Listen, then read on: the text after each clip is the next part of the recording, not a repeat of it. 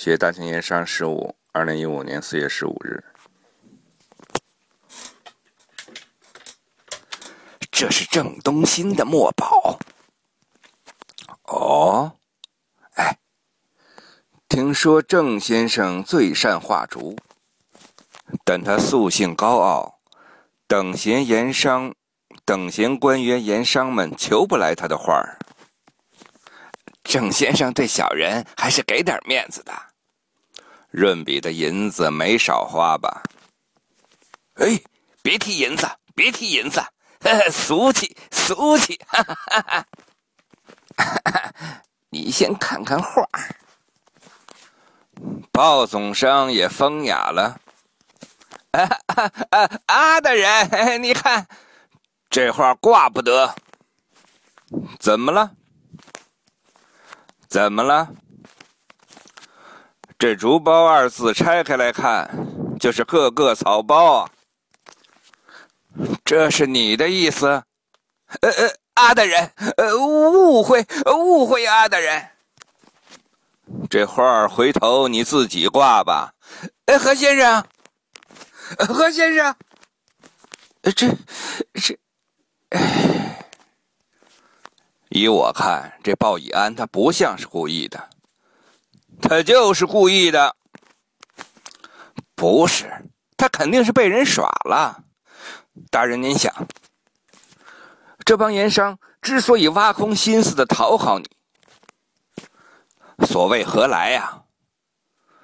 我要是对盐商手下留情，皇上作何想？这些日子。面对盐商们的各种围攻，阿克战顺水推舟，来者不拒，无数言官都栽倒在这香风绮罗之中。阿克战能顶得住吗？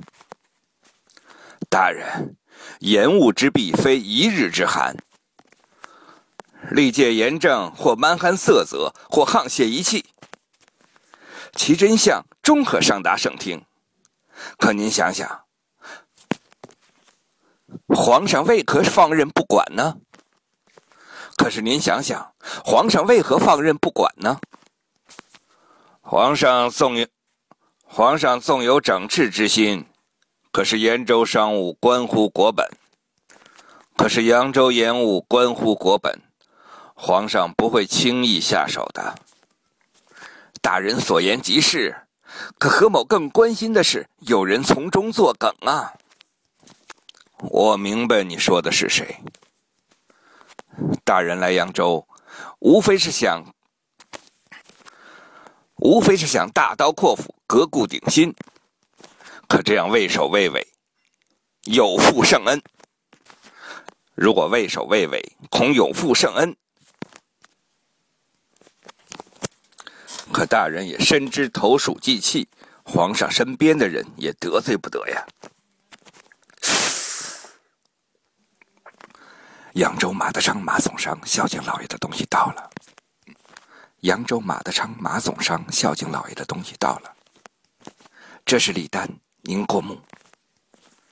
这帮商人，个个都是猴精，送礼如同放贷。今儿个送些银子来，恨不得明天就从你这儿划了点什么。送什么礼，要看他们办什么事儿。要是有一天我何某人告老还乡了，看看还能有几个冰静探静的送银子去呀？世态炎凉，无过于此啊。可是马总商。可不是那么实快的人，你怎么知道啊？无非他每次送礼的时候也捎你一份眼皮子怎么那么浅？呃，奴才不敢。说吧，马德昌有什么事儿啊？其实也没有什么。阿克战到了扬州以后，做事顾头不固定，怕他捅了马蜂窝，惹来麻烦。威胁我，不识抬举的东西！不听了，青麻头那边有什么信儿吗？正想跟老爷您说呢。青麻头信上说，扬州盐商手里有一本账册。账册是关于运库亏空的去向，是关于运库亏空的去向。据说涉及到不少朝中重臣。账册在哪儿啊？应该在那帮盐商的手里。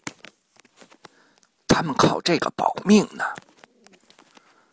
这不是一本账册，这是一桶炸药。弄不好，要把朝廷上上下下炸个鸡犬不宁。